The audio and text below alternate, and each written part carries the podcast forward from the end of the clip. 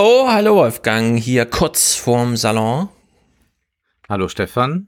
Wie ist die Lage? Aber auch vielleicht kurz vorm mhm. Bundeslockdown, oder? Das wird ja, ist auch so ein Hashtag, den ich bei Twitter jetzt häufig gesehen habe, Bundeslockdown. Übrigens auch von Luisa Neubauer, wurde der verbreitet und das fand ich ganz amüsant, weil am gleichen Tag wurden Fotos veröffentlicht von Luisa Neubauer, ein Modeshooting hat sie ja, gemacht mit anderen Damen zusammen in der Elbphilharmonie und man twittert dann zugleich Bundeslockdown. Also ich finde, da muss man sich ein bisschen entscheiden, was man machen will, oder? Ja, also da kann man ja, stimmt. oder nimmt man sich einfach immer aus der Gleichung raus? Dann kann ich es natürlich verstehen, aber dann frage ich mich, bedeutet das auch äh, Klimawandel für alle, nur nicht für mich? Mhm. Also ich habe die Markus Land Sendung von gestern noch nicht gesehen, aber es ist wohl das Zitat von Markus Söder überliefert, nachdem Laschet kam mit seinem Brückenlockdown. Ich habe diese These eigentlich, wenn ich das so sagen darf, immer vertreten, die Kanzlerin auch. da habe ich da drunter getwittert, ja, das ist wie damals bei Trump, als irgendwas war ein Aufruhr und dann schrieb Trump bla bla bla bla. Angela agrees. Also alle rangeln um Angela und wollen ihre Zustimmung und nachdem ja äh, Laschet sehr gestriezt wurde bei Markus Söder hinsichtlich Sie standen immer an der Seite der Kanzlerin während der Flüchtlingsdebatte und jetzt wird ihnen der Platz geraubt von Markus Söder. Wie finden Sie das? Und Laschet sagt nur, ist so. Und es wird wohl kolportiert, dass Laschet jetzt den Brückenlockdown nur wollte, um den, sich bei Merkel einzuschleichen. Meine These ist die von Matthias, der auch hier die Musik macht für diesen Podcast. Ähm, die Leute wollen einfach nur eine politische Entscheidung. Ja. Man will mal wieder, dass die Politik ja. was entscheidet, was man dann auch wirklich als Effekt auf der Straße sieht. Und ja. da liegt ein Lockdown. Aber ist, ja, ja, aber ich äh, glaube, dass äh, das natürlich eine tolle Fantasie ist, zu sagen, das ist jetzt der allerletzte Lockdown. Der, mhm. der allerletzte Lockdown kann es ja nur sein, wenn man sagt, und danach sind ja alle dann geimpft. Und das ist ja nicht der Fall. Ähm, jetzt dürfen die Haut, äh, Haupt, die, die Hausärzte mhm. dürfen impfen, ja. aber auch das gestaltet sich schwierig, wenn sie nur ganz wenig Impfstoff zur Verfügung haben und wie jetzt im Falle von meinen Eltern, die haben es jetzt mit äh, regelrechten Idioten als Hausärzte zu tun, die dann eine ganz merkwürdige Priorisierung vornehmen, beziehungsweise dann sagen, man ruft dort an, direkt an dem Tag, an dem es geht, will einen Termin machen und dann sagen, die Termine sind voll. Und dann sagt man, ja, das macht ja nichts, dann setzen Sie mich doch einfach auf die Liste.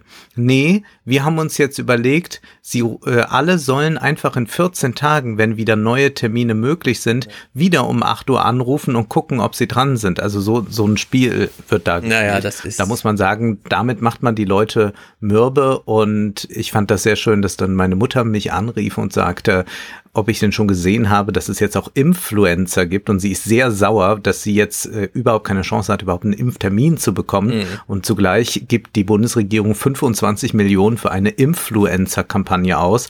Das heißt, da werden jetzt irgendwelche Stars vor die Kamera gezerrt, dass sie Werbung machen für Impfungen, wo ich sage, na ja, wer wirbt, hat's nötig, kann man in diesem Falle, glaube ich, wirklich einmal sagen. Mhm. Außerdem es braucht überhaupt nicht jetzt für, Impf, äh, für Impfungen geworben zu werden. Die Leute wollen sich impfen lassen, haben aber nach wie vor keine Möglichkeit. Überhaupt das große Thema, das ja nach wie vor nicht so thematisiert wird, wie man es eigentlich müsste. Und was passiert jetzt? Also ich habe dann auch meiner Mutter gesagt, ja, dann ruf doch das nächste Mal beim Arzt an und sagt, ach Herr Doktor, ich habe die Uschi Glas gesehen im Fernsehen, die lässt sich impfen, ich will mich auch impfen lassen. Also auf solche Leute setzt man da und dann äh, verlangen die Stars wohl kein Honorar. Da heißt es aber, sie bekommen eine Aufwandsentschädigung. Und ich möchte nicht ich wissen, wie hoch diese Aufwandsentschädigung ist.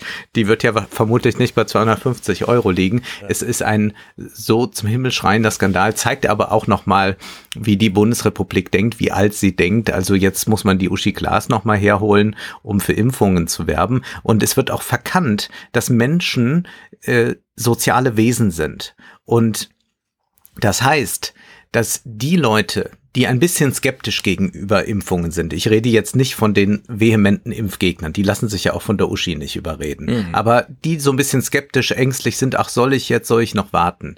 Was machen die? Die unterhalten sich genau darüber mit ihren Verwandten und Freunden. Das ist nämlich genauso wie bei einer Hüft-OP. Da haben wir das auch. Da sind Leute verunsichert, soll ich das wirklich machen lassen? Was, was, was ist, wenn ich danach nicht mehr laufen kann? Und dann spricht man mit Verwandten, mit Freunden und dann sagt man, nee, der Onkel so und so hat ja auch schon eine Hüft-OP und der konnte schon drei Wochen wieder vom Bett aufspringen und es ist alles wunderbar. Und dann wird man dadurch, durch das soziale Umfeld dazu gebracht, seine Position nochmal zu überdenken und dann zum Beispiel eine Hüft-OP zu machen oder sich ein Hörgerät anzuschaffen. Genauso wird das bei einem ganz großen Teil der Bevölkerung auch bei den Impfungen laufen. Sie werden sehen, ach ja, der hat es aber gut vertragen und mein Nachbar auch. Der hat auch gesagt, das sei gar kein Problem. Also lasse ich das auch machen. Das sind die wahren Influencer, wenn man so möchte, und die machen das alles unentgeltlich. Deswegen ist das eine vollkommen hirnrissige Kampagne, die da gestartet wurde. Ja, vor allem Uschi Glas, als ich deinen Tweet gestern aufgriff und weiterverteilte, war die erste Reaktion, sie lebt noch. Und das war auch ungefähr mein Tenor. Ist nur noch 100-Jährige, ja. Selbst bei DSDS, bei RTL wird ja Dieter Bohlen, der 100-Jährige, gegen Thomas Gottschalk, den 110-Jährigen, ausgetauscht. Also nicht mal das Privatfernsehen ja. kann sich noch dagegen verwahren, obwohl man Dieter Bohlen eigentlich rausgeschmissen hat, um mal wieder Richtung Realität abzubiegen. Aber nein, es gab auch da eine Brückenlösung. Man hat nochmal ja. ins ganz alte Register gegriffen. Äh, du kennst äh, Ines Schwertner ein bisschen besser. Ich habe hab sie nur ja. auf Twitter. Sie hat Von gestern Jacobin. einen, genau, Jacobin, äh, Chefredaktion, sie hat gestern einen sehr lustigen Tweet geschrieben und das, der ganze Spaß darin steckt einfach nur in so ganz subtiler Wortwahl, nämlich sie hat geschrieben, hab schon mal aus Spaß meinen Impfausweis gesucht und okay, was wollt ihr mit den alten äh, gelben Lappen? Das ist einfach der Welt allerschönste und sie hat den äh, mit der von der DDR, den roten, der noch äh, sozusagen reingestanzt wurde, der Hammer und Sichel und so. Nee, Hammer und äh, Zirkel. Und aus Spaß, ja, das ist genau der Tenor. Ja. Ich habe aus Spaß mal noch meinen, denn alles, was wir hier über Impfung bisher gesagt haben, das ist ja für uns Zuschauersport. Das ist ja, äh, wir sitzen ja nicht mal mit im Stadion, wo die Impfkampagne ist, sondern äh, wir sind verbannt irgendwo hin. Und äh, ähm, Karl Lauterbach redet sich den Mund fusselig, eine Erstimpf, äh, Erstimpfungskampagne loszutreten, die uns dann wenigstens mal so im Juli, August irgendwie eine Chance gibt, auch mal eine Impfung zu bekommen. Aber wer weiß, davon sind wir noch weit weg. Und ja, und das wird zu sagt, wenig thematisiert, wenn es um die Kritik geht. Also das finde ich jetzt auch wieder so erstaunlich an diesem äh, Video von Rezo. Es gibt ja jetzt so eine Zerstörung der Corona-Politik von ihm. Mhm. Da ist erstmal zu sagen, das ist nicht ein YouTube-Video, ein originäres, sondern es ist nur der Supercut aus einem Twitch-Stream und dort ereifert sich Rezo sehr wütend polemisch über die Corona-Politik der Ministerpräsidenten. Merkel wird in diesen zwölf Minuten interessanterweise nicht einmal erlebt, also da muss man auch mal fragen, wie tief sitzt die Schere im Kopf und auch, dass das ganze Problem bei den Impfungen primär liegt, wird nicht gesagt und dass immer nur gesagt hat, hört auf die Wissenschaft, das kann man auch mal bei den Impfungen sagen. Genauso auch immer dieses, ja, die Ministerpräsidenten, die sorgen jetzt dafür, dass die Menschen sterben, die sind schuld daran. Was schützt am besten vor Tod? Eine Impfung. Ja. Es ist einfach so. Das ist das Entscheidende. Deswegen kann man das sehr schnell mal umdrehen und fragen, ob äh, nicht hauptschuldig an Corona-Toten jene sind, die es verpasst haben, genügend Impfstoffe zu besorgen, auszubauen, all das. Ja. Und ich finde, jeder, der sich im hohen Alter darauf verlässt, noch ein bisschen Zeit zum Zweifeln zu haben, weil die Bundesregierung für ihn ja schon im Archiv den Impfstoff hat und da auch stehen lässt, äh, der macht sich auch mitschuldig, ehrlich gesagt. Denn ja. umso langsamer wandert diese Impfung durch die Generationen zu mir zum Beispiel. Deswegen äh, würde ich sagen, jeder bekommt ein Impfangebot und wenn es ausgeschlagen ist, ist es erstmal ausgeschlagen. Man kann ja dann im August, wenn man fertig ist mit Nachdenken, immer noch sich äh, seine Impfung abholen. Naja, aber wie gesagt, Brückentechnologie. Für wen wird der Lockdown nicht gelten? Wir haben ja ähm, in der März-Ausgabe angeschnitten, dass es hier soziale Verwerfung gibt beim Thema Corona, dass es vielleicht eine Unterschichtenkrankheit ist und stellt sich raus, der Spiegel gestern Morgen am 6. April 7.45 Uhr Überschrift, wo die Pandemie besonders hart zuschlägt, Unterzeile, viele Menschen, wenig Raum, hoher Migrationsanteil, soziale Brennpunkte entwickeln sich zu Corona-Epizentren, besonders deutlich wird das in Berlin-Neukölln. Da hat sich also eine äh, Journalistin, Katrin Elger, mal äh, dran gesetzt und dem Spiegel das unterbreitet. Es ist ein Spiegel Plus Text, den ich also nicht gelesen habe. Ich habe jetzt nur vorgetragen, was für alle sichtbar ist in der Hoffnung, dass dieses Thema bis zum Wochenende bleibt und dann auch in der regulären Spiegelausgabe zu finden ist. Und heute Morgen wurde nochmal nachgeschoben von Florian Dickmann und Alexandra, äh, Alexander Preker. Zitat, meine Gesundheit zählt nicht, auch ein Spiegel Plus Text. Millionen Beschäftigte in Deutschland haben Angst, sich mit Corona zu infizieren, weil ihr Betrieb den Arbeitsschutz missachtet. Fünf Betroffene erzählen von ihrem Berufsalltag ohne Homeoffice und Hygienemaßnahmen. Die beiden Fälle leben in Berlin-Neukölln und leben oder arbeiten hier, ah, ja. ist es im Falle äh, des Textes eine Baustelle, die gezeigt wird, wie Schulter an Schulter schwere Stahlplatten getragen werden. Äh, da wissen wir, da kann der Lockdown noch so hart sein. Äh, also in Berlin-Neukölln wird sich das Leben nicht plötzlich wandeln und äh, auf den Baustellen wird auch weiter gebaut werden. Da lässt sich niemand äh, was nehmen. Denn, dritter Text, den ich jetzt noch kurz nennen möchte, ist auch von heute, 7.4.10.38 Uhr, nicht mal eine Stunde alt. CDU-Wirtschaftsrat distanziert sich von Laschets Lockdown-Forderung. bla bla bla. Also in der Hinsicht. Ja, ja. Es sind die ja. alten Kräfte hier am Werk. Es sind die alten Kräfte und äh, ganz interessant fand ich, dass mir ein Arzt geschrieben hat, äh, das sei so nicht richtig mit Karl Lauterbach und im Prinzip hat die E-Mail dann mir gezeigt, es ist eigentlich noch viel schlimmer. Karl Lauterbach hat sich sehr wohl früher um diese sozialen ja. Fragen in der, äh, in der Gesundheit gekümmert, hat auch ein Buch geschrieben über zwei Klassen Medizin. Umso furchtbarer, dass er es jetzt nicht zum großen Thema mhm. macht, also zu zeigen, Corona und Armut, wie eng das miteinander verknüpft ist. Das ist also ein Versäumnis und ich würde da auch einfach mal sagen, wir haben im September eine Wahl. Wir sind jetzt im Wahlkampf. Man muss jetzt nicht länger der Pressesprecher der Bundesregierung sein, sondern kann jetzt auch mal parteipolitisch ein bisschen wirken, wenn man noch ein leises Interesse daran hat. Äh, man muss sagen, da kommt generell nicht viel. Also auch gut von Kevin Kühnert erwarten wir beide, glaube ich, gar nichts mehr, außer nee. dass er irgendwann eine tolle Karriere macht. Aber es ist schon ein Trauerspiel und äh, die selbstgerechten äh, dann wie Luisa Neubauer oder so, die dann noch Bundeslockdown twittern und selbst das noch aus dem ICE raus twittern, siehst du dann, wenn mm. du die mhm. Insta-Story öffnest, da fragt man sich schon, wie sehr kann man eigentlich glauben, dass man nicht zur Gesellschaft gehört oder dass einem Sonderrechte zugestehen. Weil man kann es ja so sehen, aber dann kann man das nicht noch von anderen einfordern. Und das ist ein, einfach sehr traurig und wird auch die Verwerfung äh, immer größer machen. Also das ist ja klar, dass, dass man da äh, dann eigentlich mit dem Rücken zur Wand steht. Und ich bin auch mal sehr gespannt. Äh, das ist etwas, was Mick angesprochen hat äh, bei dir im letzten mhm. Fernsehpodcast. Inwieweit das Spielchen so aufgeht, dass man zeigt, der Laschet steht mit dem Rücken an der Wand. Wir wissen, dass wenn alle Etablierten sagen, der Laschet, der ist so doof und so weiter, ja. dass dann eine große Solidarisierungswelle stattfinden kann. Und Mick sagte ja, dass ihm Laschet zum ersten Mal gefallen hat, weil er mal so authentisch aus sich heraus was gesagt hat und man auch seine äh, Unbeholfenheit bemerkt hat. Und das ist ja ein Effekt, den erleben wir ja bei, äh, haben wir erlebt bei Trump ganz stark. Und insofern frage ich mich, ob das nicht nochmal kippen kann, dass man sagt, ach ja, das sind die Selbstgerechten, die alle über Laschet lachen, die lachen aber auch über mich. Und deswegen solidarisiere ich mich eher mit Laschet und kann damit was anfangen. Mhm. Nur mal so eine leise Befürchtung, also nicht, dass ich das hoffe, weil ich wirklich nicht einen Kanzler Laschet möchte, aber das äh, steht zu befürchten. Das stimmt. Ähm, ich äh, würde auch sagen, Laschet, das hat man, also wir haben ja im Fernsehpodcast sehr tief reingeschaut in jede einzelne Regung seines Gesichtes die Woche über, die so im Fernsehen versendet wurde. Und Laschet hat noch Pfeile im Köcher. Äh, das ist ganz erstaunlich, denn wenn man sich die ähm, Corona-Lagen mal anschaut und wirklich sachlich die Bundesländer miteinander vergleicht, steht Bayern ganz hinten. Nirgendwo läuft es so schlecht mit Corona wie in Bayern.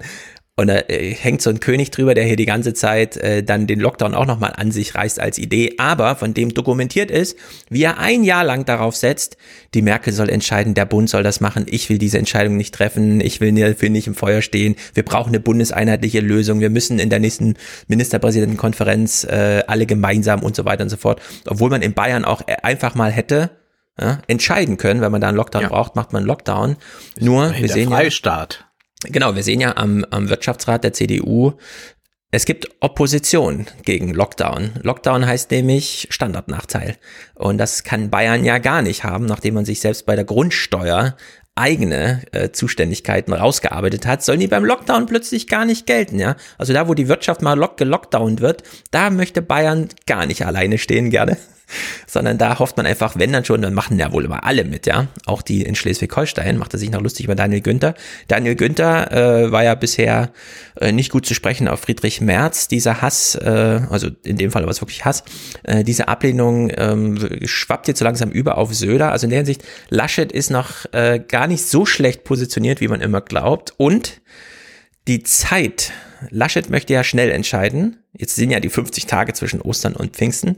Äh, Söder möchte gern lange entscheiden, damit ne, die Stimmung noch ein bisschen in seine Richtung kippt. Aber Ralf Brinkhaus verlangt heute, und das war auch der Spiegelaufmacher die ganze, den ganzen Morgen, Brinkhaus verlangt rasche Entscheidung der K-Frage. Der hätte auch gleich schreiben können, äh, lasst uns für, für Laschet jetzt optieren. In der Hinsicht wird das noch ein ganz interessanter Showdown. Äh, dass Söder da irgendwie ist, ist nicht gesetzt. Und ich will noch mal anfügen, ich war ja über Ostern verreist. Allerdings zumindest die weiblichen äh, Mitglieder dieser Familie sind komplett geimpft. Und in NRW ist wirklich krass. Äh, in NRW fahren die Leute mit Maskenauto. Und sie treffen sich auch in Gärten und haben Masken auf. Das habe ich hier in Hessen noch nie gesehen. Es gibt mhm. Maskenpflicht auf Spielplätzen, an die sich alle halten also für die Erwachsenen gilt das. Und das ist wirklich krass. Äh, also in die Disziplin in Nordrhein-Westfalen ist erstaunlich hoch.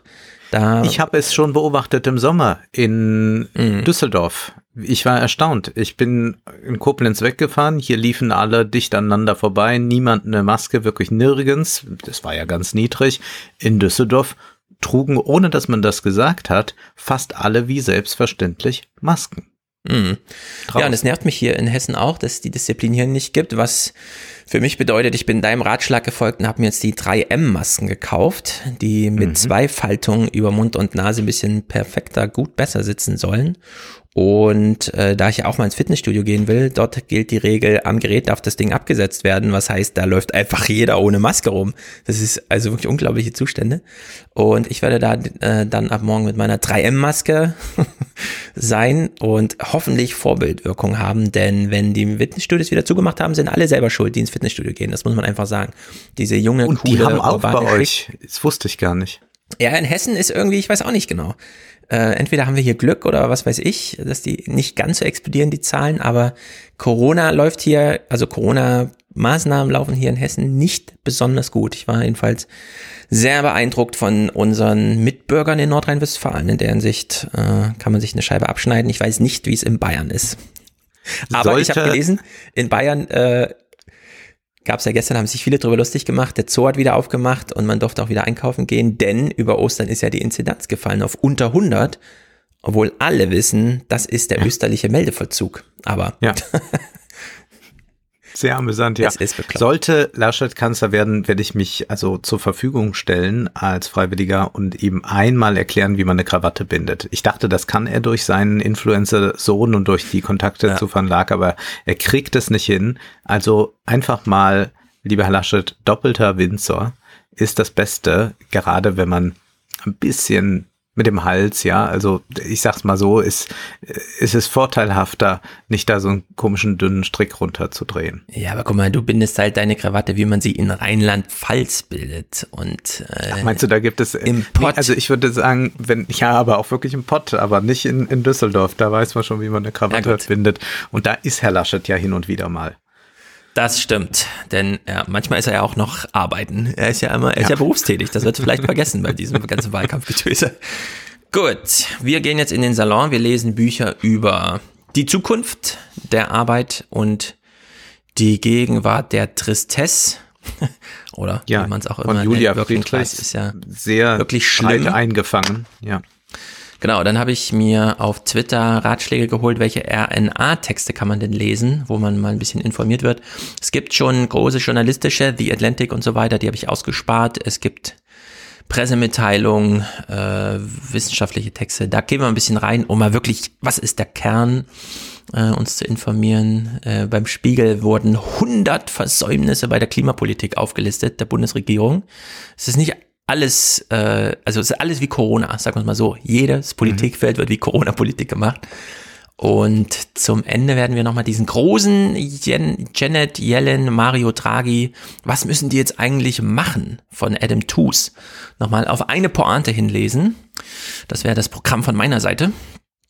Von meiner Seite aus kommen noch zwei Bücher dazu. Einmal Kapital und, nein, Ressentiment und, nein, nochmal richtig jetzt. Also von Josef Vogel Kapital und Ressentiment. Josef Vogel ist eigentlich Literaturwissenschaftler, setzt sich hier aber mit dem digitalen Kapitalismus, mit der Aufmerksamkeitsökonomie, mit den Finanzmärkten und mit der Meinungsbildung auf den sozialen Medien auseinander, verbindet das alles und bringt nochmal eine große Analyse dessen, was wir jetzt so in den vergangenen Jahren erlebt haben, versucht haben, so partikular zu verstehen. Und ich finde das sehr geglückt. Es ist kein ganz leichtes Buch, aber doch eines, das sehr, sehr wert ist, gelesen zu werden. Dann noch ein Buch von Adriano Manino, ein Buch, das mich beglückt hat, obwohl das Thema gar nicht beglückend ist. Es geht um Triage.